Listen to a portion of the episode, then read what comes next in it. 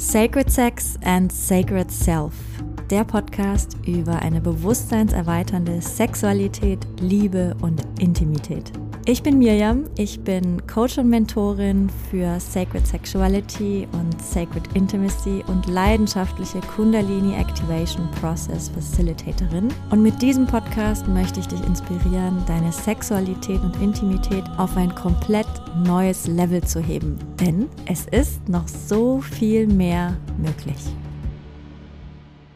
Hallo und herzlich willkommen zu dieser neuen Folge von Sacred Sex and Sacred Self. Es ist eine ganz besondere Folge und warum, das erzähle ich dir gleich. Bevor wir reinstarten, möchte ich dich einmal noch wissen lassen, dass ab dem 1.4. ich ja in die Babypause, also ich bin jetzt schon in der Babypause, aber ab dem 1.4. wird mein, mein Unternehmen Roots and Rising pausieren. Und das bedeutet auch, dass der Versand von ja, von, von den äh, Liebeskristallstäben und sämtliche Buchungen wahrscheinlich nicht möglich sein werden bis Herbst.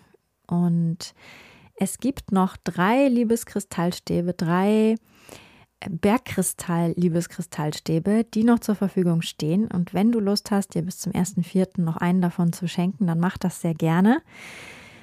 Ja, was soll ich sagen? Liebeskristallstäbe sind einfach der Wahnsinn, um die Vagina aufzuwecken, um in der Vagina wieder mehr zu fühlen. Ich werde dir auch eine Podcast-Episode verlinken zum Thema De-Armoring, also das liebevolle Entpanzern unserer Vagina. Und die Liebeskristallstäbe sind wirklich ein unglaublich kraftvolles und wertvolles Tool, Werkzeug, ähm, um wieder in Kontakt zu treten mit unserem Schoßraum und ihn sanft und liebevoll wieder zu erwecken.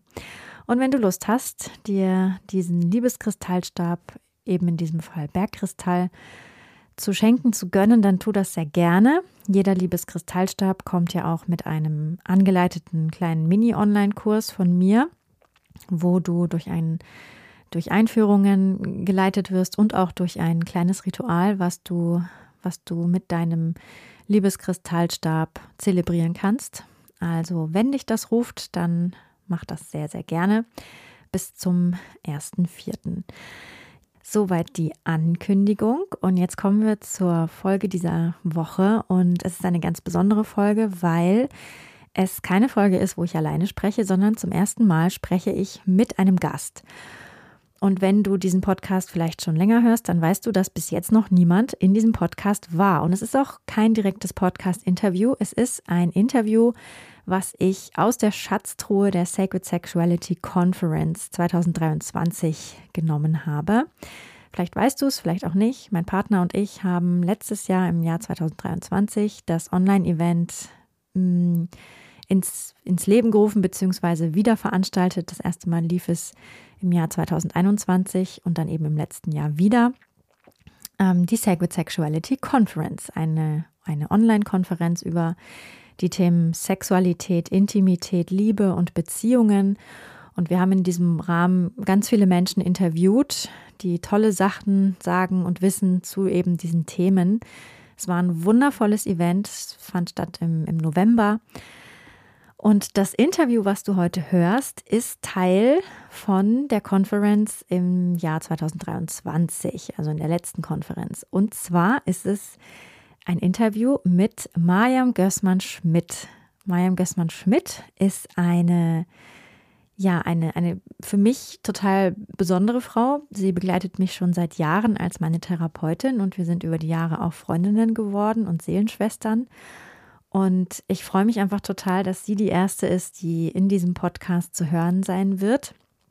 Und wenn dich das Interview interessiert und wenn du merkst, wow, ähm, du hast Lust, mehr Interviews zu hören zu diesen Themen Beziehung, äh, Intimität, Liebe und vor allem Sexualität, dann kannst du auch sehr gerne das Konferenzpaket noch erwerben von der Sacred Sexuality Conference. Den Link dazu findest du auch in den Show Notes. Es ist immer noch alles da und sobald du das Paket buchst, hast du Zugang zu all den Interviews und all dem Bonusmaterial von all den Speakern und Speakerinnen der letzten Konferenz und auch die Konferenz von 2021 kannst du dann noch erwerben. Also ja, ich kann es nur empfehlen. Wir müssen mehr über Sex sprechen. Es gibt einfach so viel mehr noch zu entdecken, so viel mehr noch zu wissen. Und ich bin einfach auf die Forschung, auf die Forschungsreise gegangen. Gemeinsam auch mit meinem Partner haben wir echt tolle Menschen rausgesucht. Und Mariam ist eine davon. Und wir sprechen über ganz, ganz viele Dinge. Wir sprechen vor allem über das Thema Karma, also wie alte Leben und vor allem spirituelle Leben unsere heutige Sexualität beeinflussen können, wie auch das Kollektiv und unsere, unser Familiensystem unsere Sexualitäten, unsere Beziehungen beeinflussen und vor allem, wie wir das lösen können. Was total besonders ist an diesem Interview ist, dass es eben nicht nur ein Interview ist und wir über die Dinge sprechen, sondern dass am Ende Mariam auch eine kleine Praxisübung anleiten wird. Und ich kann dir auf jeden Fall sehr empfehlen, die zu machen, aber am besten ist, dass du dafür auch ein bisschen Ruhe hast und Rückzug. Also falls du das jetzt nicht hast, kannst du dir das vielleicht für später aufheben. Ich kann diese Übung auf jeden Fall empfehlen und es ist super, super interessant. Also es ist ein, ein wirklich wundervolles Interview und ich hoffe, du hast ganz viel Freude damit und es inspiriert dich und beflügelt dich und ja, viel Spaß damit. Ich sitze heute hier mit Mariam Gößmann-Schmidt und Mariam, erstmal hallo Mariam, schön, dass du da bist. Hallo. Hallo. ähm, ja, die liebe Mariam und ich, wir sprechen heute über ganz verschiedene Dinge. Wir sprechen über Karma, wir sprechen über Familienaufstellungen, wir sprechen über die Bilder der Seele, Seele und wie all das uns helfen kann, unsere Sexualität ja noch freier zu leben, besser zu verstehen und zu transformieren. Liebe Mariam, du bist Therapeutin für Familienaufstellungen und Regressionsaufstellungen. Du bist Therapeutin für Regressionstherapie und du bist spezialisiert auf die Sprache der Seele und machst ganz viel, was du Seelenweg nennst. Und da sprechen wir heute auch drüber, was das genau ist. Und ja, ich wollte gerne einfach mal einsteigen. Wir haben heute den Fokus besonders auf Karma gelegt. Es gibt unglaublich viel zu all den Dingen zu sagen, aber ich finde dieses Thema Karma und sexuelles Karma oder wie Karma unsere Sexualität und auch unsere Beziehungen beeinflusst. Und aber trotzdem möchte ich gerne einmal von dir wissen, so erzähl doch mal ganz kurz so zu jedem einzelnen Punkt, dass die Leute sich was vorstellen können. So was ist denn Familienaufstellung und Regressionsaufstellung? So ganz am Anfang. Genau. Also Familienaufstellung hat wahrscheinlich inzwischen jeder schon mal gehört. Da kann man sozusagen über, über Stellvertreter auf unbewusste Ebenen zugreifen, die sozusagen unserem Verstand nicht zugänglich sind. Das hat zu tun mit unseren Genen, mit Erlebnissen, traumatischen Erfahrungen von unseren Vorfahren, die sozusagen ja, kann man fast sagen, vererbt werden. Inzwischen gibt es dazu mhm. auch Forschung. Und über die Aufstellungsarbeit, also über die Stellvertreter, kann man sozusagen herausfinden, was da passiert ist, selbst wenn man vielleicht nichts weiß, weil viele Dinge weiß man natürlich nicht, vor allen Dingen die, die Dinge, die tabuisiert sind. Ähm, unter anderem natürlich auch sexuelle Sachen, aber auch natürlich Sachen wie Mord und solche Dinge, die einfach unter einem Tabu liegen, die aber das System stören können nachhaltig und bei den Folgegenerationen einfach auch für Probleme sorgen können. Das jetzt mal ganz, ganz kurz im Überblick. Dazu kann man natürlich viel mehr sagen, aber das soll ja nicht der Fokus sein heute. Und äh, Regressionsaufstellungen, das heißt, wir können in der Aufstellung die Stellvertreter rückführen, entweder in die Kindheit, des Klienten oder in ein bestimmtes Erlebnis von einem Familienmitglied, was vielleicht verschollen ist, wo man nicht weiß, was mit dem passiert ist, kann man auch den Stellvertreter von diesem äh, Vorfahren rückführen, dahin, um rauszufinden, was dazu geführt hat, dass er vermisst war zum Beispiel, was mit dem passiert ist, um dann rauszufinden, was habe ich mit dessen Geschichte zu tun und oft stellt sich raus, ich lebe eigentlich das, was der erlebt hat, ohne es zu wissen, also nur als Beispiel. Aber wir können auch in die Kindheit von dem Klienten zurückführen, indem wir den Stellvertreter von, dem, von demjenigen, der aufstellen will, rückführen in die Kindheit, in die Babyzeit, auch in die Geburt, in die Schwangerschaft und manchmal eben auch in frühere Leben. Das heißt, dann kommen eben Bilder, die eigentlich mit dem heutigen Leben nichts zu tun haben, wo man sich auch schwer tun würde, das im Familiensystem zu finden. Mhm. und dann ähm, gehen wir einfach davon aus, dass es sich um frühere Leben handelt. Das fühlt sich auch so an. Also der Klient hat auch das Erlebnis eines eigenen, einer eigenen Erfahrung, nur dass die eben nicht in diesem Leben stattfindet. Ob das so ist, weiß ich auch nicht. Keine Ahnung, ist auch für mich gar nicht so relevant. Hauptsache Mhm. es wirkt und es tut's eben. Um, genau, also das fand ich, der Dalai Lama hat mal was Tolles gesagt. Der wurde nämlich gefragt, ob es denn jetzt frühere Leben wirklich gibt. Hm. Und dann hat er eine tolle Antwort gegeben. Er hat nämlich gesagt, also er weiß es nicht. Das finde ich ja schon mal super. Er weiß es nicht, aber es ist eine sehr gute Möglichkeit, das alles zu erklären. Ja. Ja. Und das finde ich super. So geht es mir auch. Ich habe noch keine bessere Erklärung gefunden, sagen wir es mal so. Ja. Aber selbst wenn man nicht an frühere Leben glaubt, kann man Rückführungen machen, weil es können auch innere Bilder sein. Es können auch wirklich noch weiter zurückliegende Erfahrungen von Vorfahren sein, was in den Genen abgespeichert ist. So genau weiß man es nicht. Hm. Wir nennen es frühere Leben, weil man damit eben gut arbeiten kann. Genau. Und ich glaube auch, dass es so ist. Aber wissen tut es keiner. Ja, und werden wir wahrscheinlich auch nie wissen. Wahrscheinlich, wenn wir sterben, dann wird plötzlich Wer weiß, vielleicht irgendwann findet man es raus. Wer weiß, Ja. keine Ahnung. Also, aber das ist für mich auch nicht so relevant, ob es frühere Leben gab oder nicht. Man Ja. kann eben unglaublich gut mit diesen Methoden arbeiten. Und man kann es kombinieren mit Aufstellungsarbeit, indem man eben die Stellvertreter rückführen kann, eben auch in frühere Leben. Ja.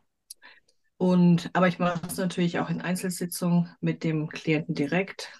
Das Mhm. geht ganz leicht. Dafür muss man nicht mehr viel tun. Da ist das morphi- morphische Feld so weit inzwischen, Mhm. weil das eben so viele Menschen inzwischen machen, dass man sofort da ist. Man muss nur ein paar Fragen stellen, ist man sofort in dem früheren Leben. Braucht man keine Trance, gar nichts dafür.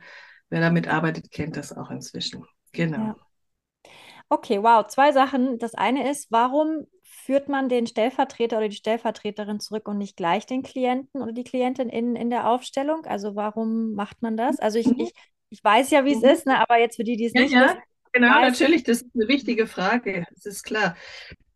Also es gibt Leben, also erstmal kommt es darauf an, wie oft hat jemand schon mal eine Rückführung gemacht, wie vertraut ist er mit der Methode und ähm, was ist es eigentlich, was er rückführen will. Und ich mache eigentlich hauptsächlich Rückführungen, Aufstellungen, wenn ich eine Aufstellung zu einem bestimmten Thema mache für einen Klienten und es zeigt sich ein Karma, dann führe ich das sofort zurück mit den Stellvertretern. Ich führe aber meistens gleichzeitig den Klienten auch zurück. Mhm. Also das heißt, ich spreche in der Einzahl. Ich habe ja mehrere Stellvertreter für verschiedene Mhm. ähm, Symptome, Menschen und so weiter. Und ich führe die alle gleichzeitig zurück, auch den Klienten, indem ich in der Einzahl spreche. Mhm. Und wer Bilder hat oder Erlebnisse hat, teilt sie mit. Das sind manchmal ganz ähnliche, manchmal unterschiedliche. Wir haben ja oft verschiedene Leben gehabt. Da muss ich einfach das, das Leben rausfinden, wo die meiste Ladung ist, wo sozusagen das meiste Gewicht hat. Und wenn ich den Klienten dann selber sehr gut dahin rückführen kann, mache ich es mit dem Klienten direkt neben mir, während der, dann ist sozusagen die Aufstellung vorbei, dann mache ich eine Rückführung.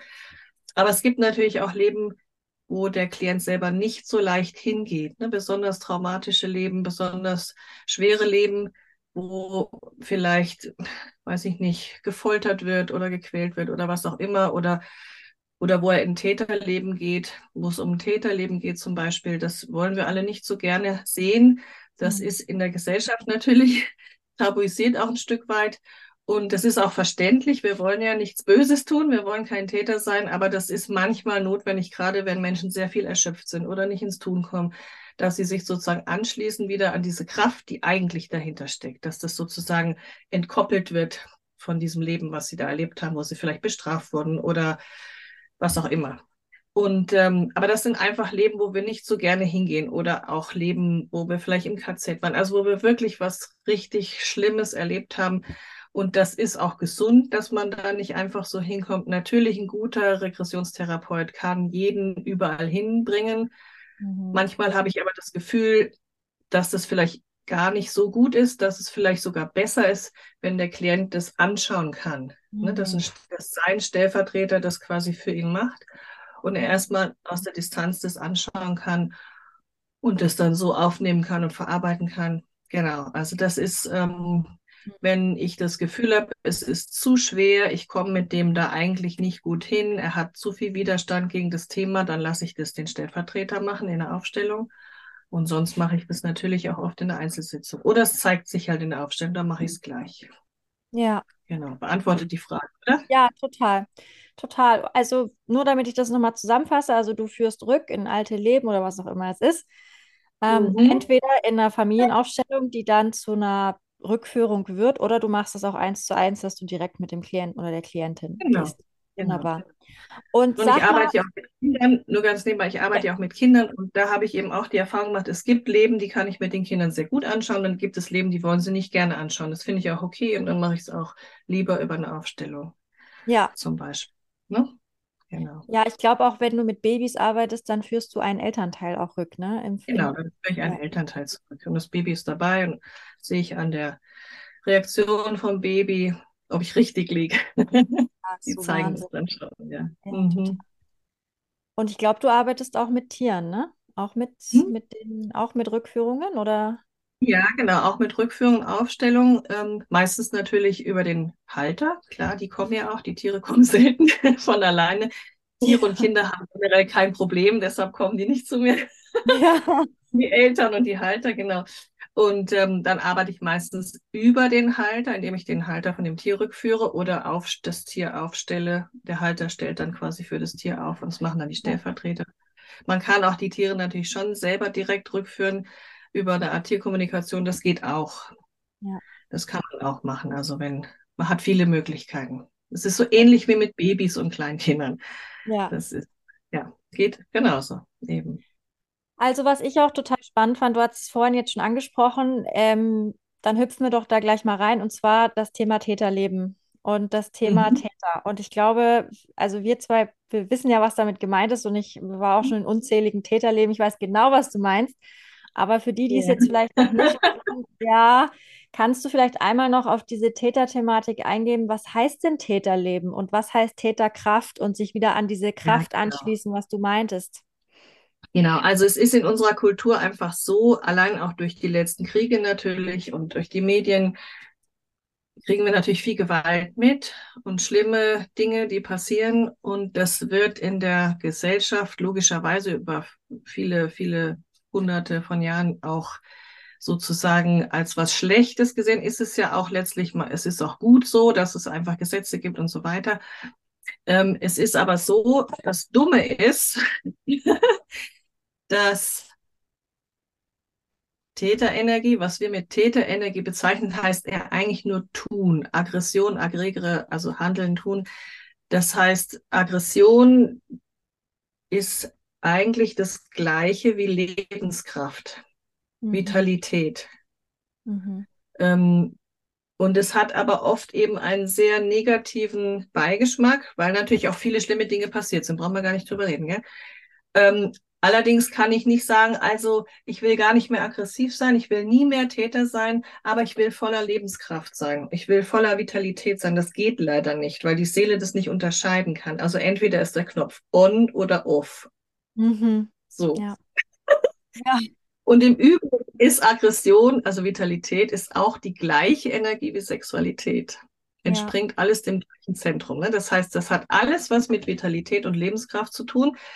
Und deshalb hat natürlich auch Täterenergie, Aggression einen unmittelbaren Aus, Auswirkung auf unsere Sexualität. Das heißt, wenn ich mir das nicht erlaube, dann habe ich wahrscheinlich im Bereich Sexualität auch eine Hemmung.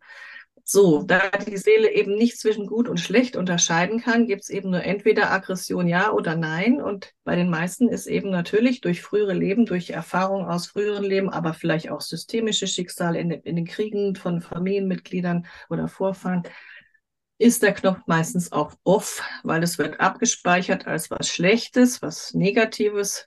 Auch natürlich durch Opferleben. Wir haben ja auch Leben, wo wir Opfer waren, wo wir natürlich Aggression gegen uns erlebt haben und so weiter. Ne? Das heißt, wir sind so konditioniert und es war auch lange wichtig, sonst ähm, hätten wir uns womöglich alle gegenseitig umgebracht, dass wir also da ein Moralbewusstsein oder sowas entwickelt haben. Aber inzwischen würde ich sagen, ist es zumindest in den europäischen Ländern doch sehr ausgeprägt. Und ähm, ja, also so, jetzt geht es einfach drum, nicht, dass ich wie die Axt im Walde hier rumhüte, weil es so toll ist. Das ist natürlich Quatsch.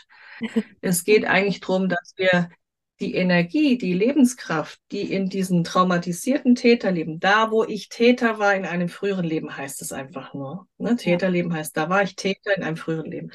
Und wenn ich dort umgebracht worden bin, deshalb. Ne? Ich habe zum Beispiel eine, gab es eine Aufstellung, ähm, bei der Erika Schäfer, bei der Mhm. habe ich ja gelernt und gearbeitet lange Zeit. Und da war eine Aufstellung von einem Jungen, der hatte ein Problem, eine Phimose. Und dann kam bei der Aufstellung raus, er war mal sowas wie ein Hundenkönig und hat eben natürlich da gewütet und vergewaltigt und gebrandschatzt und so weiter. Und der wurde erwischt von dem Volk. Die haben ihn irgendwie erwischt und gefangen genommen und haben ihn öffentlich kastriert. Mhm. So, das ist natürlich blöd. Ne? Das heißt, die Seele speichert ab, oh Mist, wenn ich hier all meiner Kraft und meinen Trieben freien Lauf lasse, werde ich kastriert und sterbe. Ne, Mhm. dann habe ich da einfach ein Thema. Dann traue ich mich nicht mehr wirklich, meine Kraft zu entfalten. Und da die Seele das ja nicht unterscheiden kann, bleibe Mhm. ich also in einer Art und Weise gehemmt, was Kraft angeht. Also ich fahre immer mit angezogener Handbremse.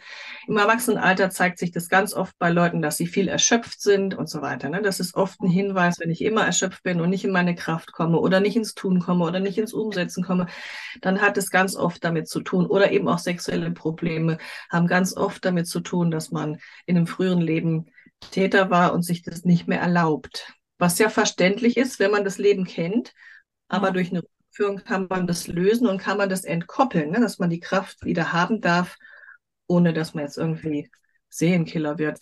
Also das ist Ja. einfach nicht mehr nötig, das ist vorbei. Die meisten, die zu mir kommen, die eine Rückführung machen, sind ja reife oder alte Seelen, die wollen nicht noch mehr Karma anhäufen, die wollen das heilen und lösen und integrieren. Und das ist eben die Arbeit, die ich dann auch mache in dem Bereich. Und das wirkt sich dann natürlich auch unglaublich positiv auf die Lebenskraft, auf die Energie, auf die Sexualität, überhaupt auf die Lebensqualität aus. Genau. Voll, also eigentlich geht es da um ein Energiepotenzial, ne, was wir einfach negativ Genau. mh, angeheftet haben oder negativ mh, gelabelt haben. So, das darf nicht mehr sein, eben Genau, weil das ist wie, aktiven, das ist genau, wie weil, belastet durch negative oder traumatische Erfahrungen. genau. Kann ich ein Beispiel zum Beispiel, das passt jetzt dazu, ein Beispiel bringen? Ich habe mal in der Nähe von Paris ein Aufstellungswochenende gehabt und da kam ein jemand aus Paris, ein, ein junger Mann kam dann auch da dazu und der hat als allerletzter aufgestellt und Mhm. hat dann ewig rum, was er aufstellen will und hat alles Mögliche erzählt, ganz viel. Und dann wollte ich eigentlich schon anfangen. Und im letzten Sa Satz hat er dann noch gesagt, ah ja, und mit seiner Freundin, also im Bett irgendwie, das ist ganz schwierig und das ist, klappt dann nicht und kommt dann immer nicht so weit. Und so, dann ist vorher schon wieder Schluss. Und also so ganz kurz, aber da wusste ich, das ist eigentlich das Thema. Fand ich unglaublich toll, dass er das überhaupt angesprochen hat in der Runde. Und ich habe ihn dann gefragt, ob er einverstanden ist, wenn wir das anschauen, weil ich das Gefühl hatte, da ist einfach die Ladung, das ist eigentlich das Hauptproblem. Und das hat er sich angeschaut und dann kam raus, dass er in einem früheren Leben ein Großinquisitor war. Mhm. Also das ist ein Täter. Ne? Also Ja. er war Großinquisitor und hat sadistisch, pervers gefoltert und hat sich daran noch irgendwie eben sexuell vergangen sozusagen und hat äh, das also richtig ausgekostet, hat der Stellvertreter erlebt. Ne? So, das war der Stellvertreter, der das erlebt hat. Es war ein ganz erfahrener Stellvertreter, der auch von der frühere Leben kannte. Und ich habe ihn immer angeschaut, weil er hat noch nie eine Rückführung gemacht, noch nie eine Aufstellung gemacht. Und ich dachte nur immer, schwitz, schwitz, der arme Kerl, was macht er jetzt mit diesen Bildern? Das ist ja furchtbar, was mache ich denn jetzt da? Ich habe ihn immer beobachtet, ich habe eine Simultandolmetscherin, gell? Und ich sah, aber er saß da ganz ruhig und nickte immer und ich hatte immer das Gefühl, er ist einverstanden. Okay, gut, dachte ich, also wird schon irgendwie richtig sein. Aber manchmal ist es ja dann schon, wenn da so heftige Sachen kommen. Und er hat dann tatsächlich, glaube ich, seine Schwester irgendwann mal dort gehabt und hat die dann auch umgebracht und ist dann wahnsinnig geworden, ist dann auch umgebracht worden. Egal, jedenfalls, das, was ich eigentlich erzählen wollte, ist, nach der, wir haben es dann gelöst und bearbeitet und nach der Aufstellung kam er zu mir und Mhm. war total erleichtert und befreit und hat Mhm. gesagt, er ist so dankbar, dass er das gemacht hat. Er ist so froh. Jetzt weiß er endlich, wo diese schrecklichen Fantasien und Bilder herkommen, die er immer hat, wenn er mit seiner Freundin Sex haben wollte. Mhm. Und das hat ihn so erschreckt, weil er wollte das seiner Freundin nicht antun. Er konnte sich das nicht erklären. Er hat sich dann so schlecht gefühlt. Mhm. Dann ging nichts mehr sozusagen, ne? Klar. Ja. Das war das Problem. Und da war jetzt klar sichtbar, wo das herkommt. Wir haben das angeschaut, bearbeitet, konnte das dort lassen. Und ja, ich habe dann paar Wochen später einfach nur eine kurze Info bekommen, es ist alles wunderbar. vorbei, es ist erledigt. Aber das ist einfach ein schönes, äh, schönes Beispiel, wie eben zum Beispiel diese Täter leben und Sexualität eben auch wirklich zusammenhängen und sich bedingen können und wie das einfach die Sexualität blockieren kann. Ne? Das war einfach blockiert. Er hat das ja. nicht trennen oder unterscheiden können, weil es eben noch nicht im Bewusstsein war und er konnte sich nicht erklären und dann war es ihm klar. Ne? Dann ja. konnte er das differenzieren und dann war das im heutigen Leben wieder frei. Ja, genau. schön. Mhm. Ja, voll interessant und auch interessant, dass du sagst, dass, also ich glaube, vielleicht können wir an der Stelle auch noch mal kurz den Begriff der Aggression klären. Also, so weil du ja auch sagtest, Aggression und Vitalität und auch sexuelle Kraft ist dasselbe. Ich glaube, auch Aggression hat ja diesen negativen Beigeschmack und genau. Und vielleicht kannst du dann in dem Zug auch sagen, wie sieht denn das aus, wenn wir uns das erlauben oder wenn wir uns das wieder erlauben? So, wie kann man sich das denn wieder erlauben? So ganz ja, praktisch. Also Sexualität und Aggression ist, hat den gleichen Ursprung, sagen wir es mal so. Es ist natürlich nicht ganz dasselbe, aber es hat den gleichen Ursprung und sitzt beides im Sakrum, ne, im Sakralchakra. Da, da ist diese Kraft im, im Körper angesiedelt. Da kommt sie sozusagen her oder da wird sie generiert oder wie immer man es mhm. nennen will. Und ja, also wenn wir uns das wieder erlauben, wirklich die Aggression zu leben im Sinne von Energie, Kraft, Lebenskraft, Vitalität, dann sind wir freier und ungehemmter. Da wir aber ein anderes Bewusstsein haben als vor tausend Jahren, nutzen wir diese Kraft nicht, um unserem nächsten Boom mit der Keule auf den Kopf zu hauen, wenn irgendwas nicht so läuft, wie wir wollen. Das ist nämlich die Angst immer noch. Mhm. Wir sind ja aber viel weiter. Ne, das heißt, heute können wir diese Kraft nutzen, zum Beispiel, um eine Vision umzusetzen mhm. um was aufzubauen für viele, mhm. um einfach unseren Impulsen zu folgen. Ne, das heißt, wir werden freiere, lebendigere Menschen. Und das ist eigentlich, denke ich, in der heutigen Zeit fast eines der wichtigsten Dinge, dass wir lebendiger und freier werden und nicht so gehemmt und nicht so unlebendig alles machen. Ne? Vieles ist heute sehr unlebendig. Mhm. Und Lebendigkeit würde einfach dann wieder zurückkommen. Das heißt, die Menschen, die viel in dieser Richtung auch arbeiten, werden lebendiger und freier und ich würde einfach sagen, glücklicher. Ja, ich glaube, ja, ich glaube, Aggression wird ja irgendwie oft auch verstanden als gewalttätig. Dabei ist ja auch. Ja, aber was ist Aggression? Also, wenn ich in einen Apfel herzhaft reinbeiße, ist es Aggression. Mhm. So. Ne, das ja. Aggression ist auch die Kraft, mit der ein Kind auf die Welt kommt. Ohne Aggression. Die Widderkraft, dieses Ich will die mit Kopf. Genau, so ist es. Das ist diese Kraft, die Urkraft, diese Urlebenskraft ist Aggression. Nun, das heißt, es hat nichts mit Wut zu tun. Wut ist eigentlich eine Form von Schmerz. Man kann dem Schmerz aggressiv begegnen. Das kann durchaus kraftvoll sein, wenn man es nicht als Vermeidung nimmt. Dann kommt man natürlich nicht so gut wieder raus. Man muss doch schon den Schmerz auch zulassen, aber es ist oft eine Vermeidung. Aber im Prinzip ist es Lebenskraft. Aggression ist die Kraft, mit der sich der Löwenzahn auch durch den Asphalt bohrt, mit dem Kind auf die Welt kommt. Eben diese Widderenergie, das ist eigentlich diese Urlebenskraft. Und da, damit hat es zu tun. Ja, das war mir ja. nochmal wichtig, das ähm, ja einfach zu, zu differenzieren, weil ich glaube, genau. dass da viele Menschen auch verschiedene ja. Sachen drunter Ja, dass das nicht falsch verstanden wird, das wäre ja. schade. Ne? Aber es wird natürlich ganz oft falsch verstanden, weil eben noch so ein starker gesellschaftlicher Stempel drauf ist und nicht wirklich verstanden wird, was das eigentlich für eine Kraft ist. Ne, aber wir haben natürlich auch viele, viel Schicksal, viel schwere karmische Verstrickungen, auch systemische Verstrickungen mit Gewalt und Aggression und so weiter, wo ja wirklich auch dann, ähm, wo es auch gut ist, dass dann die Menschen erstmal ein Moralgefühl entwickelt haben. Ja, ja. Und so, ne, das war ja, gab es ja auch nicht immer. Also. Ich glaube, schon auch gut gewesen eine Zeit lang. Ja, ja. Also ich glaube ja auch, dass, dass so auch die Werte der, der Kirche und der Religion einfach sehr präsent sind und so dieses, wir wollen alle heilig sein und wir wollen alle nicht diese dreckigen ja. Gefühle haben, dieses Schmutzige im Schlamm wühlen und das, was äh, unangenehm ist und so weiter. Auch der Körper war dann natürlich verpönt. Ja. Natürlich auch die Sexualität, ne? alles, was damit zu tun Es war ja sogar Lachen verboten. Ja. Also der Name der Rose, dieses Buch, das ist ja, kommt nicht von ungefähr. Das war, das war so. Wollen wir vielleicht einmal noch tiefer einsteigen, was es alles für Ursachen gibt? Also ne, wir haben ja verschiedene Arten von Leben. Jetzt haben wir schon über Täterleben gesprochen. Was genau. was unsere Sexualität beeinflussen kann und, und auch unsere Beziehungen in dem Sinne. Es muss ja nicht Ja, genau, absolut. Genau. Ja, also es gibt natürlich unglaublich viele Möglichkeiten, karmisch gesehen in früheren Leben, was unsere Sexualität heute beeinflussen kann. Das ist klar. Also das Entscheidende ist, was ich jedenfalls, so wie ich das erlebe, so ich es gelernt habe, wie ich es auch praktiziere, wie, wie ich das auch immer wieder in der Praxis erlebe, ist, dass wir eigentlich nur Traumen aus früheren Leben mitnehmen, die sozusagen passieren in dem Moment, wo wir sterben. Also das, was wir erleben, wenn wir sterben, das wird verknüpft mit Tod oder mit diesem oder jenem traumatischen Erlebnis. Das nehmen wir mit. Und da bastelt die Seele oder manchmal auch der Körper, denke ich, ein Programm draus. Das sind oft Überlebensprogramme oder auch einfach Befehle, die da einfach entstehen. Ja, ja also zum Beispiel, ähm,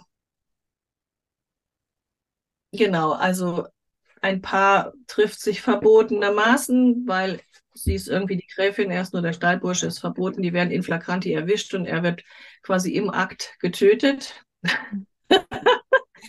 Dann kann sein, dass der Körper oder die Seele abspeichert, wenn ich Sexualität habe, mit der Liebe meines Lebens sterbe ich. Mhm. So. Das kann sich ganz ungünstig aus, auswirken im heutigen Leben, wenn ich dieses Programm mitnehme. Das kann sein, ich habe vielleicht nur mit Menschen Sex, die ich, mit denen ich mich nicht so verbinde. Oder ich habe überhaupt Angst, wirklich Sexualität zu haben. Das heißt, ich komme vielleicht gar nicht in diese Energie, ich erlaube ja. mir das nicht oder und so weiter. Ne? Kannst du dir vorstellen. Ja. Das ist wie so ein Programm. Das ist ja einfach ein banales Beispiel, aber da kann man sich vielleicht dran vorstellen. Ich kann natürlich, es kann natürlich auch sein, wenn ich mitten im Akt getötet werde, dass ich sozusagen immer noch das Gefühl habe, jetzt gleich, mhm. jetzt gleich kriege ich einen Orgasmus. Das kann sein, dass man dann total sexualisiert ist. Ja. Das kann auch das Gegenteil bewirken, dass ich immer noch, immer noch. Ja, immer. Gibt's auch. Also das ja. ist ganz verschieden, wie sich das auswirken kann. Ne? Ja. Und ähm, genau, also dann wurde man eben auch oft bestraft für mhm. Sexualität. Also vor allem, wenn ich jetzt zum Beispiel Homosexualität oder andere Formen von Sexualität leben wollte, das war ja auch lange mit der Todesstrafe belegt. Also das war einfach wirklich sehr gefährlich, wenn man das ausgelebt hat. Die meisten sind umgebracht worden oder sind gequält worden und so weiter. Ne, das heißt, das kann auch natürlich hemmen, dass ich meine Sexualität lebe, egal was ich heute für eine Sexualität leben würde. Ne? So. Ja. Und ähm, Genau, dann kann es natürlich sein, es ist eine verbotene Liebe eben. Ich werde erwischt, wenn ich ne, die Frau, die ich liebe oder den Mann, den ich liebe, auf den darf ich mich nicht einlassen, sonst sterbe ich wieder oder sonst sterben wir beide. Ne? Wenn ich sowas erlebt habe, dann kann sich das auch auf Beziehungsmuster heute natürlich übertragen. Das heißt, wenn ich erlebt habe, dass ich wirklich eine tiefe Liebe zu jemandem hatte und bin sozusagen dafür umgebracht worden, dann verbiete ich mir das möglicherweise, vor allem wenn der andere vielleicht auch umgebracht wurde wegen mir, mhm.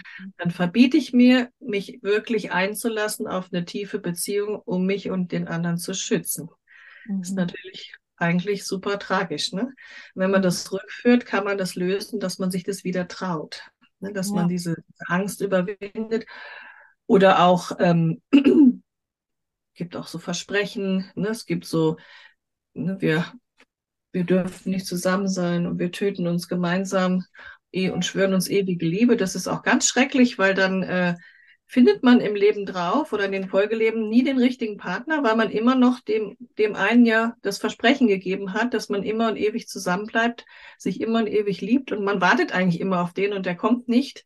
Und selbst wenn er dann kommt, wenn, die, wenn wir jetzt dieser Seele wieder begegnen, kann sein, wir passen überhaupt nicht zusammen. Aber weil wir dieses Versprechen noch haben, müssen wir zusammen sein. Das sind oft so Hassehen, Hasslieben. Ja. ja. Man muss zusammen sein, weil man es versprochen hat. Man weiß gar nicht warum. Eigentlich passt man überhaupt nicht zusammen. Es kann wirklich sein, wenn man das dann rückführt, mhm. dass die sich entweder wirklich trennen können oder überhaupt erst wirklich sich kennenlernen können und gucken mhm. können, ob sie heute auch sich mögen. Ja. Ja, das ist ganz spannend.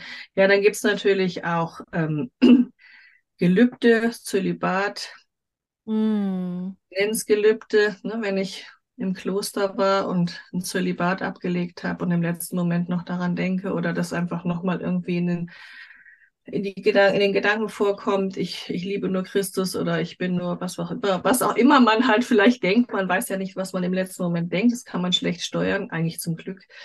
Ja. Jedenfalls kann dann sein, dass man immer noch im Zölibat lebt. Also ich habe auch schon Rückführungen gemacht mit Menschen, die einfach mit 30 noch keine Beziehung hatten. Und dann kam raus, die haben einfach immer noch im Zölibat gelebt. und ja. wenn man das löst, dann können die einfach ein anderes Leben führen. Oder es gibt ja auch tatsächlich Keuschheitsgürtel, die gab es ja wirklich. Ne? Das sind so Metallhosen, also ganz unangenehme Vorstellung. Ähm, aber ne, wenn ich so sterbe und, und diesen, diesen, diese, diesen Keuschheitsgürtel noch anhab und es vielleicht auch noch Thema ist beim Tod, dann habe ich den immer noch. Ne, dann habe ich wie eine unbewusste Sperre gegen Sexualität. Das darf ich nicht oder es geht nicht oder was auch immer. Ne, das hatte ich auch schon. Ja. Ne, dass da die Frau zum Beispiel konnte nicht ähm, zulassen, dass der Mann eindringt. Das ging einfach nicht. Das ja. hatte dann mir das rückgeführt und dann hatte sie noch diesen Keuschheitsgürtel an. Das weiß man ja nicht. Das ist ja auch völlig absurd. Auf so eine Idee kommt man ja auch nicht. Ja. Die Seele ist eben nicht logisch. Ja. Die Seele denkt nicht logisch, sondern magisch, wie kleine Kinder. Mhm. Und dann. ja.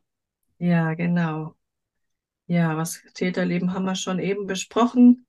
Und äh, ja, was auch interessant ist, äh, wir haben oft, oft auch sexuelle Traumen in spirituellen Leben. Ne? Viele spirituelle Praktiken, Religionen, Glaubensgemeinschaften ähm, arbeiten viel mit Ritualen und da gibt es eben auch sehr, sehr viele Rituale, die mit sexuellen Praktiken einhergehen. Also seien es jetzt Fruchtbarkeitsrituale, wo man geopfert wird, wo eine Vereinigung stattfinden muss und beide geopfert werden oder auch Initiationsriten, da geht es ja auch im weitesten Sinne um Sexualität, ne? weil die Frau oder der Mann ja dann Mann oder Frau wird und ähm, ja. dann auch äh, zeugungsfähig wird und so weiter. Also das hat oft damit zu tun, ne? wenn ich dabei sterbe, dann nehme ich natürlich auch diese Themen mit. Das gibt also überhaupt, denke ich, dass die meisten schweren traumatischen Erlebnisse, die uns heute blockieren, kommen tatsächlich aus Kulturen, wo es viele Rituale gab. Also viele mhm. spirituelle Leben sind sehr, sind noch sehr belastend für heute, weil sie durch diese Rituale, das macht alles eben eng und starr und fest. Und die zu lösen ist sicher unglaublich hilfreich äh, mhm. in der heutigen Zeit. Und es blockiert eben auch sehr oft die Sexualität. Also ich zum Beispiel, nur als Beispiel, ähm, wie sich das auswirken kann. Ich hatte zum Beispiel immer Kopfschmerzen. Ich hatte jetzt nicht sexuelle Probleme, aber ich hatte immer Kopfschmerzen. Und das weiß mir, dass das durchaus auch mit Sexualität zu tun haben kann. Und ich habe alles Mögliche gemacht, aufgestellt, rückgeführt. Und dann, also da war ich, weiß nicht, 28 oder so. Und dann haben wir das eben aufgestellt und dann kam raus, das war ein Leben im Matriarchat. Mhm. Und da stand meine Stellvertreterin in der Mitte mit einem Mann und da standen ganz viele Frauen drumherum und fingen an, irgendwas zu summen. Das war irgendwie sehr spooky. Und dann stellte sich raus, da ist es ein Leben im Matriarchat, wo ich sozusagen irgendein Ritual durchführen musste mit einem Mann. Also ich musste irgendwie mit dem Sex haben und ihn dann irgendwie köpfen oder irgend sowas. Also im Matriarchat war das ja sehr, sehr archaisch. Und ähm, Genau, und, die, und in dieser Aufstellung haben wirklich die Frauen im Kreis drumherum alle einen Orgasmus bekommen. Die reden heute noch davon. gestorben. Ich dachte, oh Gott, es ist nicht meine Aufstellung. das ist noch nicht so gut. Also jedenfalls. Und es war aber wirklich so, das haben, haben wir dann gelöst und dann sind wirklich die Kopfschmerzen fast weggegangen. Also sie waren dann, ne, da war so viel sexuelle Energie gebunden, Ah. Ich wollte den nicht umbringen, weil ich den dummerweise kannte. Mhm. Und das haben die natürlich gemerkt und dann sind wir beide gestorben eben bei dieser, bei diesem mhm. Ritual. Also nur so, das, das ist auch, sind auch zum Beispiel, das sind Kulturen, wo viele starke spirituelle Vorstellungen und Rituale stattgefunden haben. Und da kommen eben ganz viele, ja, Einengungen, Einschränkungen und äh, Programme her. Genau. Ist es, ist es weil, weil eben diese Rituale so unglaublich aufgeladen sind oder waren, dass die heute noch so heftig wirken? Oder warum ist es, dass genau diese spirituellen Leben heute noch so extrem wirken in uns? Ja, also teilweise sind sie emotional aufgeladen, Mhm. aber sie sind eben auch unglaublich starr. Also sie lassen nichts anderes zu. Und es geht ja darum, das Letzte, was ich erlebe, wenn ich sterbe, das nehme ich mit. Mhm. Und wenn das Letzte, was ich erlebe, ist, ähm, ich muss, ich muss mich für die, für das, für das, für die Gemeinschaft opfern, damit die überleben. Wenn das das Letzte ist, was ich erlebe, wenn das gesprochen wird, dann habe ich das Gefühl immer, ich muss mich für alle opfern. Mhm. Gibt es bestimmt einige, die sich so fühlen und angesprochen fühlen, weil das gab es Mhm. natürlich oft. Und ähm, oder wenn da irgendwie zum Beispiel irgendwelche Beschwörungen oder Flüche oder Banne gesprochen werden, du kommst da nie mehr weg und du wirst nie mehr in, in deine Kraft kommen oder was auch immer. Ne, du wirst für immer hier gebunden sein. Die, die Seele nimmt es als Befehl. Man nennt es auch Abschlussbefehl. Ne? Das Letzte, was ich höre, ist wie ein Befehl. Und in Mhm. diesen Ritualen sind die oft sehr eng und sehr fixierend. Und deshalb kommt man dann da manchmal zum Beispiel gar nicht richtig weg und kommt dann gar nicht richtig in seine Kraft und weiß gar nicht warum. Und Mhm. wenn man weiß, wie man das, äh, wie man spirituelle Leben rückführt, wie man es löst, kann man das wunderbar lösen. Dann ist es für heute nicht mehr relevant. Es ist ja für heute nicht mehr relevant. Das ist ja der Witz. Ja. Ne? Das, das geht ja eigentlich nur darum, dass wir wissen, wo das herkommt. Es geht ja gar nicht so sehr darum, was ich da erlebt habe, alles, sondern es geht eigentlich hauptsächlich darum, das sichtbar zu machen, dass es dort war und nicht hier und dass es dort bleiben kann. ne? Wenn ich das gut, gut löse, dann löst sich das auch im heutigen Leben, das, das Programm Mhm. oder das Postulat. Mhm. Ich wollte jetzt auch gern nochmal ähm, aus Matriarchat zu sprechen kommen, weil du ja auch Ja. über deine, deine Arbeit, äh, witzig, weil ich bin auch in vielen Matriarchatsleben gelandet, in, wenn wir gearbeitet haben. Ja, ja. wir, glaube ich, ganz oft auch das Gefühl haben, und vielleicht war es auch so, wer weiß denn, ne, weiß man ja nicht, aber das, was man eben so mitkriegt aus den alten Leben, ist eben, dass das Matriarchat nicht so ähm, heile Welt war, wie wir das manchmal halt denken, dass das Matriarchat die bessere Lösung war, ne, im Vergleich zu Patriarchat. Und, und dabei war es eigentlich sehr, sehr blutig. Ich weiß noch, in einem Leben war ich, ging es auch um mich einlassen auf einen Mann oder irgendwie so oder auf eine Beziehung. Also es war auch ganz lange ein Thema von mir. Und ein Leben davon war eben, dass ich eine Amazone war und ähm, im Ja. Matriarchat genau auch Männer niedergemetzelt habe und sie nicht an mich rangelassen habe. Und ich hatte diese Energie anscheinend noch in mir. Ähm, Alle genau. weggelaufen. Ja, also, Man, man strahlt es ja aus. Und es ist Ja. so witzig. Es hat mit einem selber heute nicht mehr wirklich was zu tun. Nee. Ja, aber man hat es dann doch. genau. Ja, ja, es ist tatsächlich so. Also ich muss dazu sagen, für uns, wenn wir heute Ja. mit unserem heutigen Bewusstsein ins Matriarchat gehen würden, wären wir total entsetzt. Weil da gab es halt unglaublich viel Blut und, und eben Rituale und eben unfassbar. Ich glaube aber, mit dem damaligen Bewusstsein, es ist ja wirklich lange her, in dem damaligen Bewusstsein haben sich die Menschen wirklich sehr wohl gefühlt und Ja. waren sehr zufrieden. Das glaube ich wirklich. Und das ist das, was wir mitgenommen haben. Deshalb haben wir diese Vorstellung, dass das alles so toll da war. Und für die Frauen war es ja auch toll. Ja. Und für die Männer halt bedingt. Die hatten allerdings auch nicht, es gab ja viele Phasen im Matriarchat. Ne? Man kann nicht sagen, das Matriarchat. Ja, ja. Aber in der, in der Hochzeit waren die Männer eben eher untergeordnet und hatten nicht so viel zu sagen und nicht so viele Freiheiten. Und das war aber für die Männer auch nicht schlimm, weil es war ja da auch dann normal. Ne? Das alles, was normal ist, ist für uns nicht schlimm. Allerdings ist es tatsächlich so, wenn ich natürlich, und das kam oft vor, wenn ich da im Matriarchat als Mann bei irgendwelchen Ritualen kastriert wurde oder aufgegessen wurde oder irgend sowas, was ja vorkam, ja, es ist, dann kann sein, dass ich da natürlich ein, ein Problem mitgenommen habe, ne, mit Frauen. Und das kann man aber eben rückführen. Also ich denke, die, die meisten Traumen haben sozusagen Menschen, die damals eher Männer waren, ne, die dann bei einem Ritual umgekommen sind, eben durch solche Praktiken. Genau. Ja. Ja, ich finde es sowieso spannend. Also auch, ich bin auch viel geopfert worden, in, in, also wenn wir zurückgeführt haben. Ja, genau. Und was ich jedes Mal wirklich spannend finde, ist, vielleicht kannst du dazu ja auch nochmal was sagen, ist, dass dass eben das, was du gerade sagtest, das und das, das bereichert einen so in der eigenen Wahrnehmung und auch im, im, das ist auch eine Bewusstseinserweiterung, finde ich, weil wir merken, ah, Moment, damals fand ich das gar nicht schlimm, zum Beispiel geopfert werden. Dam damals war das, weil heute denken wir so, oh mein Gott, und geopfert werden, aufgeschlitzt werden, oh mein Gott. Und damals war das tatsächlich, wenn ich, weil das fühlt sich wirklich an, ihr Lieben, ne, wenn man rückgeführt wird, das fühlt sich an einfach wie eine Erinnerung, als würde man eine Erinnerung aus dem heutigen Leben anschauen. Und das hat sich nicht so angefühlt, als wäre das schlimm, sondern es war im Gegenteil, es war eine große Ehre. Und das ja. ist sehr spannend, über diese Rückführungen zu erleben, wie die Menschen damals wahrgenommen haben.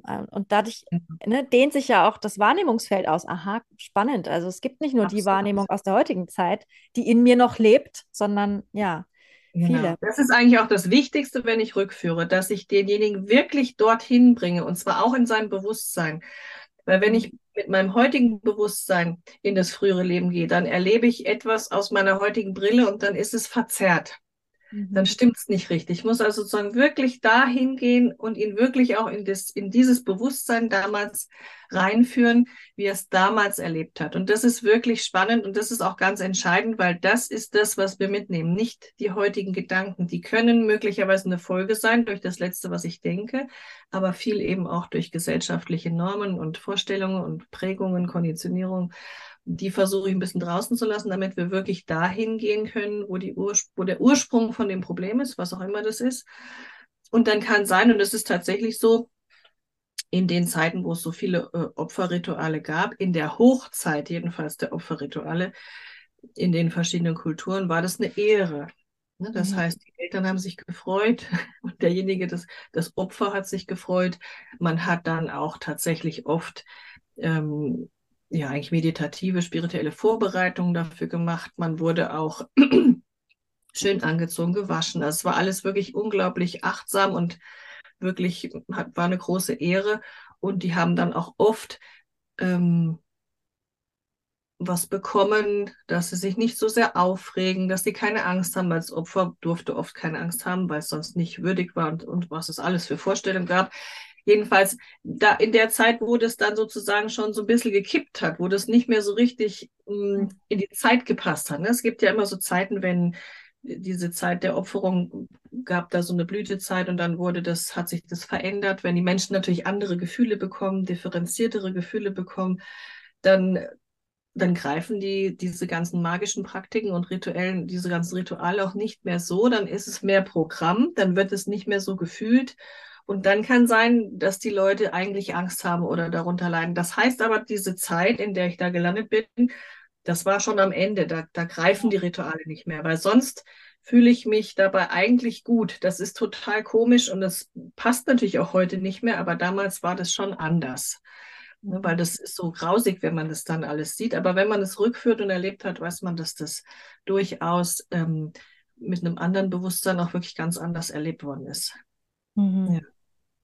Gibt es noch ähm, äh, Dinge, die, die, die, die, wenn wir sie rückführen, unsere Sexualität wieder befreien können? Also jetzt hatten wir die spirituellen Leben noch und gab es noch irgendwas oder war das so im Groben das? Ja, also eigentlich gucke gerade, ich habe mir ein bisschen was notiert, aber das sind eigentlich, ne, das ja. überhaupt sexuelles Karma, also alles, was ich in früheren Leben in, beim Sterben mit Sexualität erlebt habe, also auch Vergewaltigung natürlich, ne, wenn ich bei einer Vergewaltigung sterbe, dann habe ich mit Sicherheit ein sexuelles Trauma, was ich mitgenommen habe. Ne? Oder auch wenn ich vergewaltige und dabei sterbe, dann habe ich da auch ein Trauma. Ne? Also das ist alles, was mit Sexualität im weitesten Sinne zu tun hat oder mit Beziehung, wenn ich dabei sterbe, bestraft werde, umgebracht werde oder selber ums Leben komme oder mich selber umbringe wegen so etwas, also wegen meiner großen Liebe, wenn ich mich umbringe, weil ich sie nicht haben kann, das hat alles dann Aus Auswirkungen und Folgen auf mein heutiges Beziehungsleben und auf meine heutige Sexualität. Und ähm, sozusagen Rituale, spirituelle Vorstellungen, die, die oft sexualisiert waren, haben, spielen da natürlich eine große Rolle und Täterleben natürlich auch, aber Opferleben aller Art. Ne? Also ich meine, wie ja. gesagt, ich habe ja ähm, eben von der Inquisition gesprochen, äh, gerade auch in diesem ganzen Leben, wo es um Inquisition und so weiter geht, wird unglaublich viel mit Sexualität gefoltert auch. Ne? Das heißt, mhm. wenn ich da Hexe war oder als Hexe angeklagt war, dann habe ich da mit Sicherheit auch äh, was mitgenommen, mhm. zum Beispiel oft. Ne, wenn man nicht, nicht verbrannt wurde, es, man wurde nicht immer verbrannt. Ne? Es gab ja auch andere, andere ja. Bestrafungen. Genau. Wow, das ist, das hört sich alles so unglaublich grausig an. Ich glaube, oh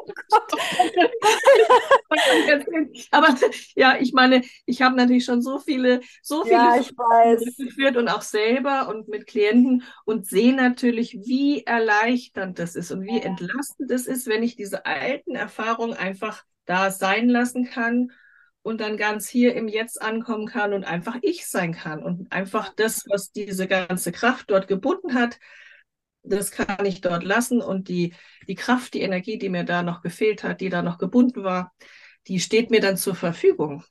Ja, das kann ich verstehen. Meine Lehrerin, die Erika Schäfer, die ist jetzt äh, wie alt ist sie? 89 geworden. Die hat ja. unglaublich viel Energie. Die hat unzählige Rückführungen selber gemacht und hat auch das so beschrieben, dass sie mit jeder Rückführung, die sie gemacht hat, einfach viel mehr Lebenskraft hatte. Und oh. sie hat auch dann wirklich gesagt, also sie fühlt sich viel lebendiger und viel kraftvoller als mit 20. und ich denke, das hat, ja, du kennst ja, und ich denke, das hat damit zu tun. Ja, ne, weil sie all diese gebundenen Kräfte, die uns eigentlich zur Verfügung stehen würden, die hat sie sozusagen befreit durch diese ganzen Rückführungen, die sie gemacht hat. Ja. Jetzt ist ja Rückführung nicht das Einzige, was du machst. Ich habe ja vorhin auch gesagt, dass du, oder ja, ich habe es erzählt, dass du auch spezialisiert bist auf die mhm. Sprache der Seele. Kannst du einmal noch was dazu sagen, wie du damit arbeitest? Im Moment arbeiten wir zwei auch sehr viel mehr damit, mit diesem, ja, genau. Seele. Ich habe das Gefühl, das Kapitel Rückführung ist größtenteils für mich abgeschlossen und kommt ab und zu mal wieder so hoch. Genau. Aber das ist auch eine sehr spannende Modalität, die du da nutzt. Sprich doch gerne einmal dazu, die Sprache ja. der Seele. Also ich habe tatsächlich mich immer schon mit inneren Bildern beschäftigt. Ich habe ursprünglich Kunsttherapie studiert. Und äh, habe da mich sehr viel mit C.G. Jung beschäftigt, mit den Archetypen und so weiter und habe dann bei der Erika Schäfer eben diese Methode des Seelenwegs gelernt und das ist quasi, man kann, man könnte sagen, es ist eine interaktive geführte Meditation. Mhm. Also das heißt, ich kann sozusagen über diese, über diese Arbeit die Seele oder das Unbewusste befragen, wie immer man es nennen will. Ich nenne es Seele. Also für mich mhm. ist es größer als das Unbewusste ähm, kann ich die, die eigene Seele befragen zu einem bestimmten Thema, was sie mir damit sagen will. Zum Beispiel zu einem bestimmten Problem, zu einer bestimmten Krankheit kann ich die Seele befragen, was sozusagen die Botschaft für mich ist. Ne? Wir gehen davon aus, dass alles, was uns passiert, sei es ein Problem oder eine Krankheit oder Beziehungsstress oder überhaupt irgendwas, was mich im Alltag belastet oder beschäftigt, alles, was sozusagen mir einen Stein in den Weg legt, ist nicht einfach nur ein Hindernis, sondern ist eigentlich eine Leuchtreklame, die zu mir sagt, Mensch, schau doch mal da. Das ist doch eine wichtige Botschaft. Schau dir doch mal diesen Stein vor dir an, über den du immer wieder drüber fällst. Und wenn ich sozusagen verstanden habe, wirklich in der Tiefe auf Seelenebene verstanden habe, was dieses Problem mir sagen möchte, was die Botschaft ist, dann finde ich meistens eine Lösung oder es geht oder es wird weniger oder ich finde etwas heraus, was mir hilft, es zu lösen. Also das heißt, dann kann das gehen. Wenn es die Botschaft losgeworden ist sozusagen und ich, sie wirklich ja. bei mir angekommen ist, kann das Problem gehen. Und dafür muss man eben tatsächlich auch die Sprache der Seele verstehen. Ne, die Seele spricht nicht in Wörtern oder in Sätzen, sondern in Bildern, eigentlich in Frequenzen, aber wir nehmen es oft als Bilder wahr. Das können schon Worte sein, aber es sind eigentlich immer Bilder. Ne? Wenn ich das Wort Elefant denke, ist es ja eigentlich auch ein Bild. Mhm. Und wenn ich die, die Sprache der Seele verstehe und übersetzen kann, dann, dann erschließt sich plötzlich eine ganz neue Welt. Ne? Dann habe ich plötzlich einen ganz anderen, ein ganz anderes Gefühl zu meinem Problem. Zum Beispiel habe ich mit einer Klientin einen Seelenweg gemacht zu ihren Myomen. Sie hatte ganz viele Myome und musste operiert werden und war also eigentlich auch ziemlich verzweifelt, weil die auch immer wieder kamen. Es war immer eine ziemlich schlimme Operation, musste es anscheinend öfter machen.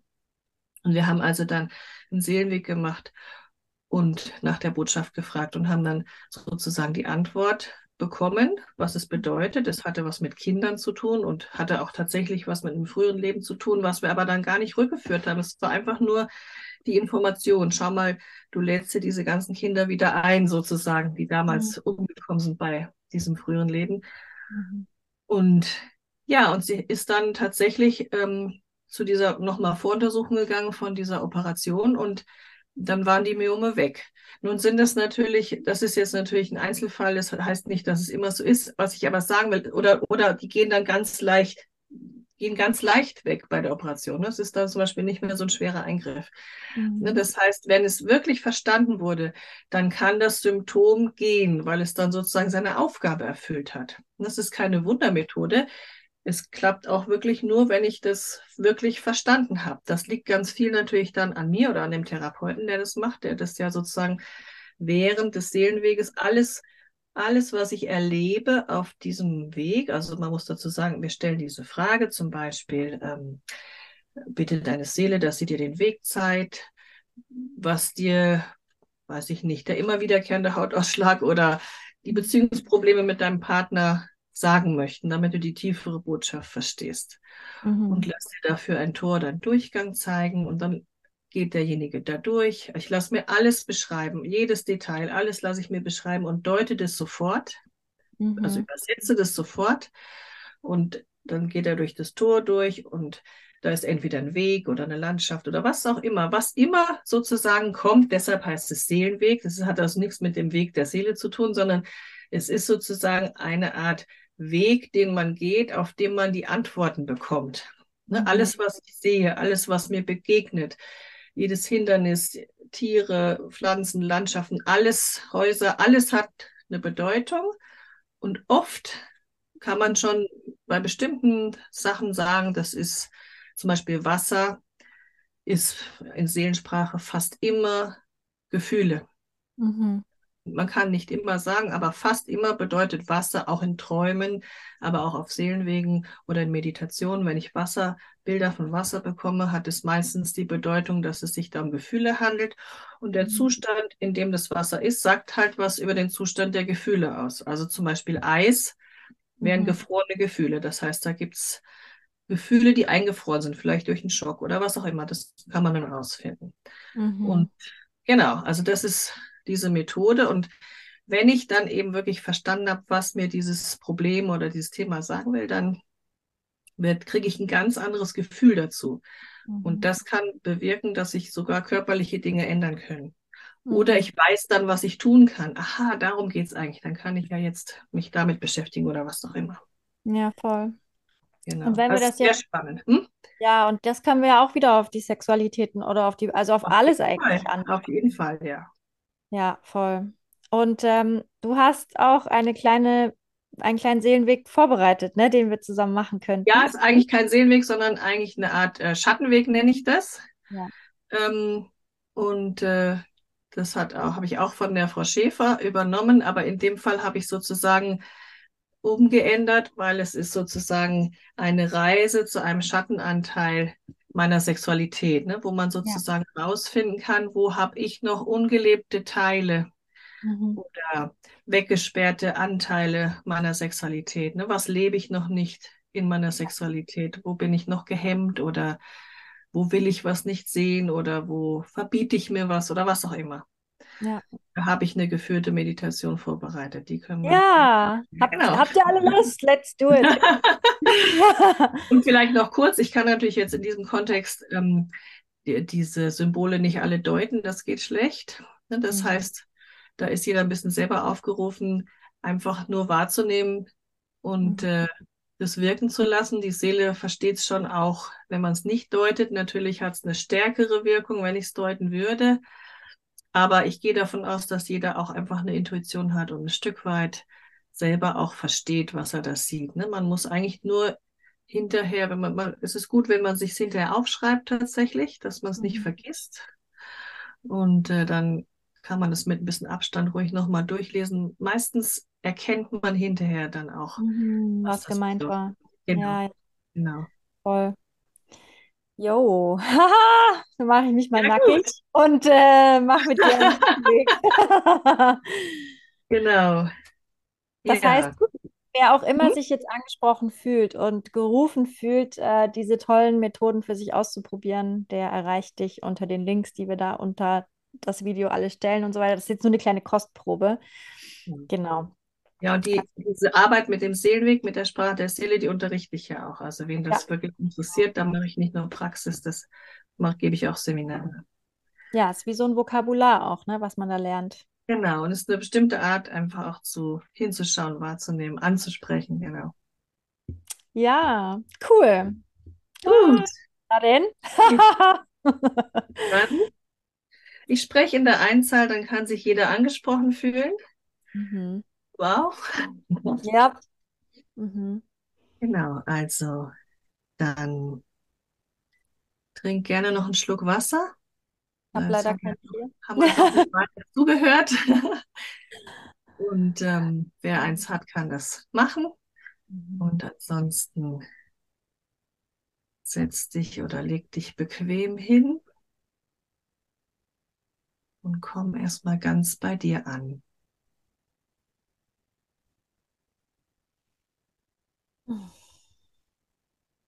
Genau, kannst mal so an der Wirbelsäule entlang atmen und einfach nur wahrnehmen, wie du da sitzt oder liegst.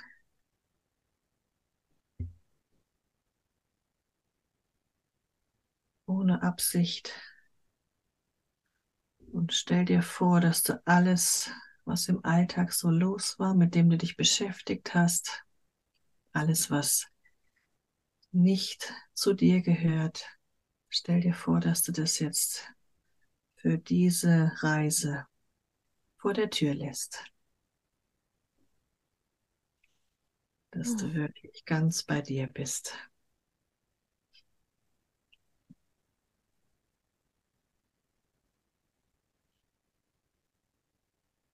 Und dann verbinde dich mit deiner Seele.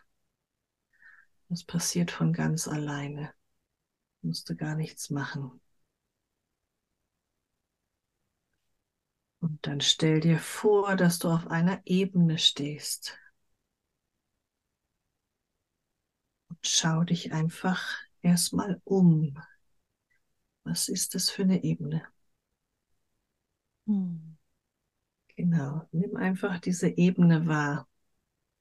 Schau sie dir genau an, in alle Richtungen. Und jetzt siehst du, dass in jede Himmelsrichtung ein Weg führt.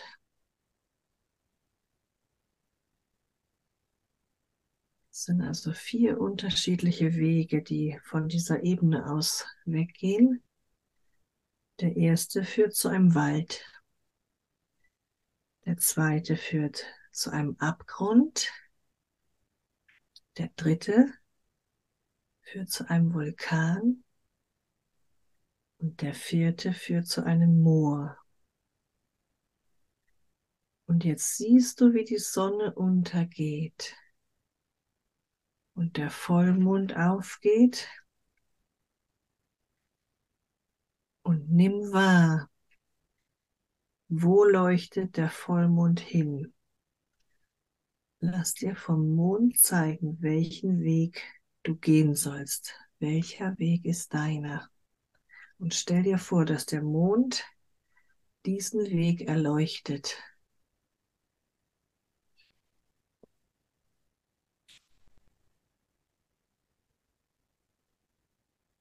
Und wenn du unsicher bist, frag den Mond nochmal, welchen Weg du gehen sollst oder folg deinem Impuls und nimm wahr, du kannst überhaupt gar keinen falschen Weg wählen.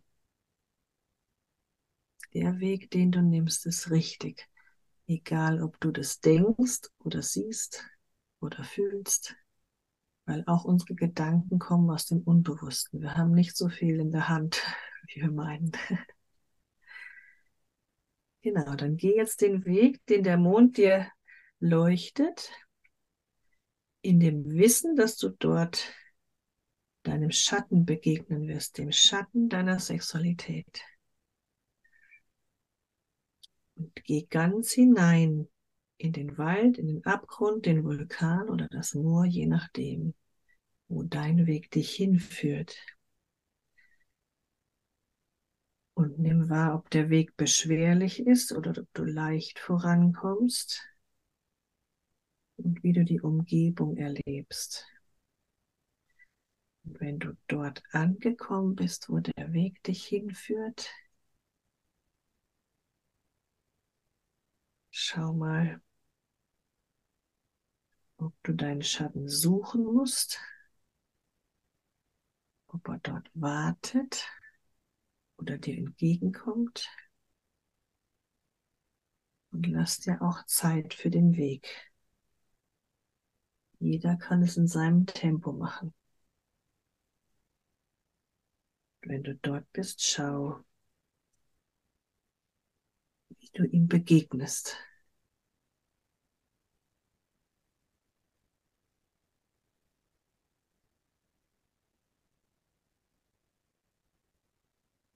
Begrüßt ihr euch? Und wenn ja, wie?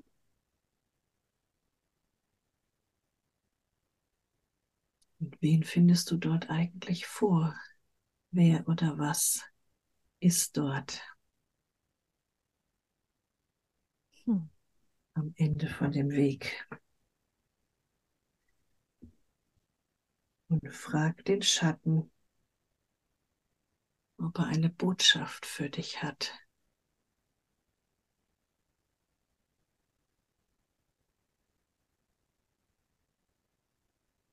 Und nimm hier das Erste, was kommt. Es muss überhaupt keinen Sinn machen. Das Erste, was kommt, nimm als Botschaft.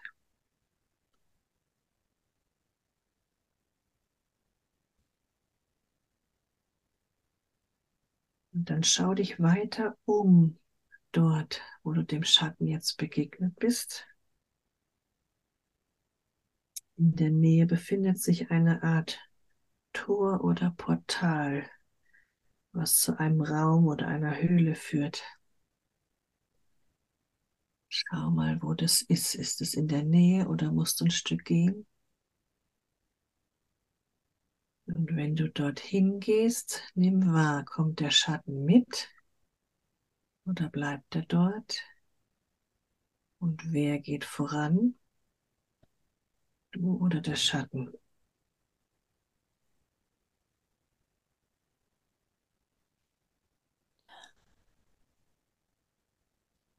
Und dann schau, ob du einfach durch dieses Portal oder dieses Tor gehen kannst oder ob du es erst öffnen musst. Es leicht zu öffnen ist oder offen ist oder ob das schwierig ist. Für den Fall, dass es abgesperrt ist, greif in deine linke Hosentasche, wo der Schlüssel ist dass du es aufsperren kannst.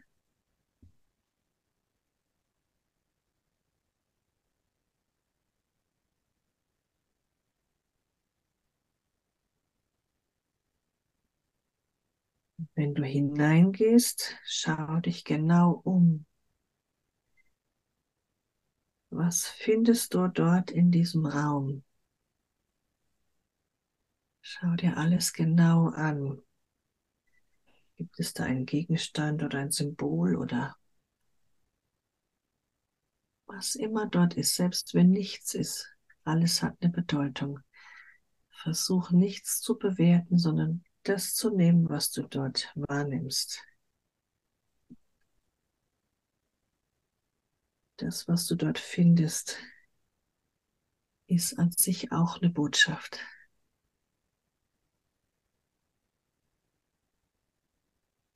Schau dich in Ruhe dort um.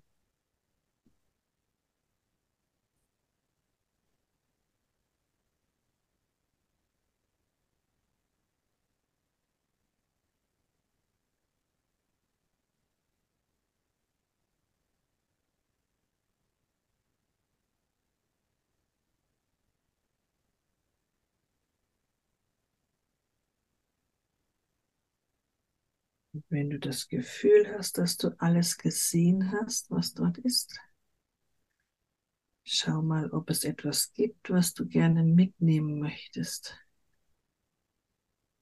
bevor du wieder hinausgehst. Und wenn es was gibt, nimm es ruhig mit. Musst du aber nicht. Nur wenn du den Impuls hast.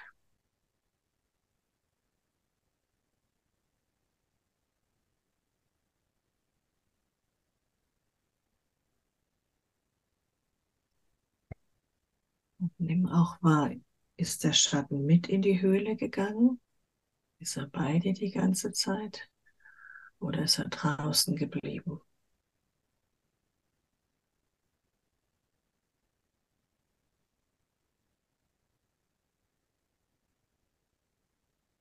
Und wenn du dann wieder hinausgehst, nimm wahr, ob der Schatten noch da ist. Und wenn ja, wie gehst du mit ihm um? Hat sich draußen was verändert? Und gibt es etwas, was du gerne tun möchtest jetzt dort draußen?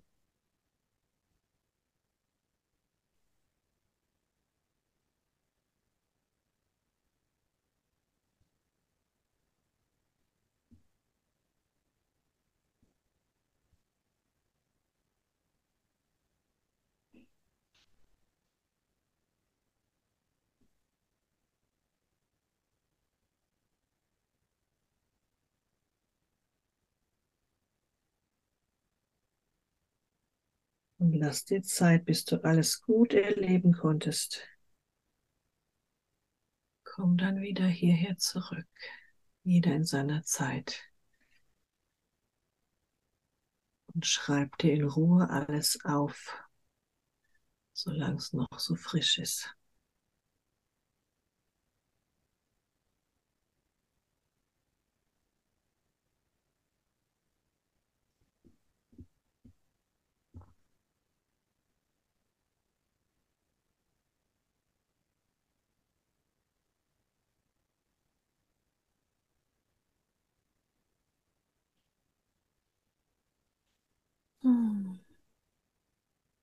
Mhm. Cool. Ja, Mhm. ich meine, ich kann natürlich theoretisch deine Er Erlebnisse deuten. Vielleicht ist da, sind da Beispiele dabei, muss aber nicht sein, kann ich dir auch später deuten, wie du magst. Ansonsten ist es vielleicht noch wichtig, wenn der Schatten noch draußen vor der Höhle ist, Mhm. dann äh, heißt es, er ist noch nicht ganz integriert. Man muss vielleicht noch was mit ihm machen. Wenn er nicht mehr da ist, hat man ihn in der Regel schon integriert, durch, einfach durch das Sichtbarwerden. Wenn er noch da ist, kann man in der Vorstellung zum Beispiel ähm, ihn umarmen oder ihn zu sich nehmen oder zu ihm sagen, du bist ein Teil von mir, du gehörst zu mir. Und Mhm. selbst wenn man da vielleicht eine Abwehr noch hat, weil was weiß ich, wer das ist oder was das ist, wird einem das bewusst und es bewirkt was. Dann weiß ich einfach, okay, da habe ich einfach noch ein Thema, da schaue ich mal hin, das, warum ich das noch ablehne oder so. Ne? Genau. Mhm. Und in der Höhle, vielleicht auch noch spannend, in der Höhle finde ich das, was mich bisher von diesem Schattenanteil meiner Sexualität, was mich bisher noch davon getrennt hat, die Ursache sozusagen dafür, Mhm. dass dieser Anteil meiner Sexualität bisher ein Schattenleben geführt hat, warum der weggesperrt war oder im Unbewussten Mhm. abgespalten war oder abgespeichert war. Und das, was Genau. ich, ist es das, was ich mitnehmen kann Warum oder was, habe. Hm? das, was ich mitnehmen kann oder das, was allgemein in der Höhle dann, Nochmal? in der Höhle oder in dem Raum Das, was in der Höhle ist. Ne? Und in dem Raum, ja, in dem Raum, wo man reingeht sozusagen und wo man auch, wenn man möchte, was mitnehmen kann. Ne? Und das Mitnehmen heißt einfach auch, ich nehme das jetzt mit, ich kann das jetzt wieder nutzen, je nachdem, was es ist. Das ist ganz verschieden. Ne? Manche nehmen was mit und manche nicht. Nur, dass einfach jeder davon ausgeht, ich mache auf jeden Fall das Richtige. Es gibt nicht richtig und falsch. Mhm. Dass keiner Angst hat, dass er einen Fehler macht oder dass er irgendwas versäumt oder nicht richtig macht. Das hat man dann oft ne, bei, diesen, Mhm. bei dieser Arbeit. Aber die Seele macht gar keine Fehler. Mhm. Ja, schön. Auf jeden Fall eine sehr erleichternde Lebensanschauung. Ja, Ja, total. Mensch, ja, es Maja. ist, es ist aber auch so. Ne? Meistens, ja, Ja, sorry, ich glaube, wir sind es hängt immer verzögert. ein bisschen, gell? Ja, genau. Ja, schade. Na, was ich Ah, sagen wollte, ist nämlich, ähm, dass letztlich alles, was passiert, auch wenn es was Schlimmes ist, ne, wenn ich den tieferen Sinn rausgefunden habe, kann ich damit umgehen und im besten Falle sogar Kraft draus schöpfen. Das werden viele Menschen wissen, die schwere Schicksale haben oder überlebt haben oder dann weitergelebt haben. die sich damit wirklich auseinandergesetzt haben. Ne, das ähm, ist einfach so. Und dafür ist dieser Seelenweg einfach unglaublich gut geeignet, um diesen tieferen, um die Botschaft der Seele, um den tieferen Sinn von etwas rauszufinden. Mhm. Das wollte ich einfach noch sagen. Ne? Deshalb auch, selbst wenn jetzt dieser Schatten was ganz Gruseliges ist, was ich vielleicht noch nicht annehmen kann, weiß ich, okay, da habe ich ein Thema, das kann ich machen und im besten Falle kommt er aber gerne zu mir, mhm. wenn ich ihn jetzt gesehen habe. Schön. Genau. Mensch, danke, liebe Mariam. Das ja. war sehr schön. Ich danke dir, dass du heute hier warst und dass du. Ja, vielen Dank auch für die Einladung. Ja, Habe ich es mich war mir eine Freude. Vielen ja. Dank, ja. Ja, schön. Ja, toll. Das war also das Interview mit Mariam, das allererste Interview hier im Podcast und ich hoffe, es hat dir gefallen. Ich hoffe, du hast dich inspiriert gefühlt und hast viele neue Dinge für dich erfahren. Und falls du Lust auf mehr hast, dann kannst du einfach in den Show Notes gucken. Du kannst gerne noch das Konferenzpaket von 2023 und das Konferenzpaket von 2021 erwerben. Und du findest darin unglaublich viele Sprecher und Sprecherinnen aus der ganzen Welt, die über die Themen Sexualität, Intimität, Liebe und Beziehung sprechen. Und ich finde einfach, wir können darüber nicht genug sprechen. Also es ist unglaublich, was wir da für einen Schatz zusammengetragen haben und was wir für Menschen zusammengetragen haben. Ich finde, dass das wirklich ein energetisch sehr, sehr schöner Raum ist, den wir da geschaffen haben. Und wenn du Lust hast, da tiefer einzutauchen, dann ja, sei herzlich willkommen. Es ist alles noch da. Alle Videos, man findet auch alles als Audio. Das ist dann wie so ein kleiner interner Podcast und auch Bonusmaterial von den Sprecherinnen und Sprechern. Also wenn du Lust hast und dich das interessiert, dann ja, ist das Angebot offen für dich. Ansonsten freue ich mich, dass du in dieser Woche wieder dabei warst und ich höre dich dann in der nächsten Woche zu einer neuen Folge von Sacred Sex and Sacred Self. Bis dahin, alles Liebe, deine Mirjam. Wenn dir diese Folge gefallen hat, dann würde ich mich sehr freuen, wenn du mir eine 5-Sterne-Bewertung dalassen würdest. So wird dieser Podcast noch mehr Leuten angezeigt und die Botschaft von Sacred Sex and Sacred Self verbreitet sich immer weiter. Und wenn du möchtest, dann teile diese Folge gerne mit deinen Liebsten oder auf sozialen Medien wie Instagram oder Facebook. So können wir alle zusammen losgehen für eine Welt, in der wir Sexualität noch freier, noch kraftvoller, noch authentischer und noch liebevoller leben können.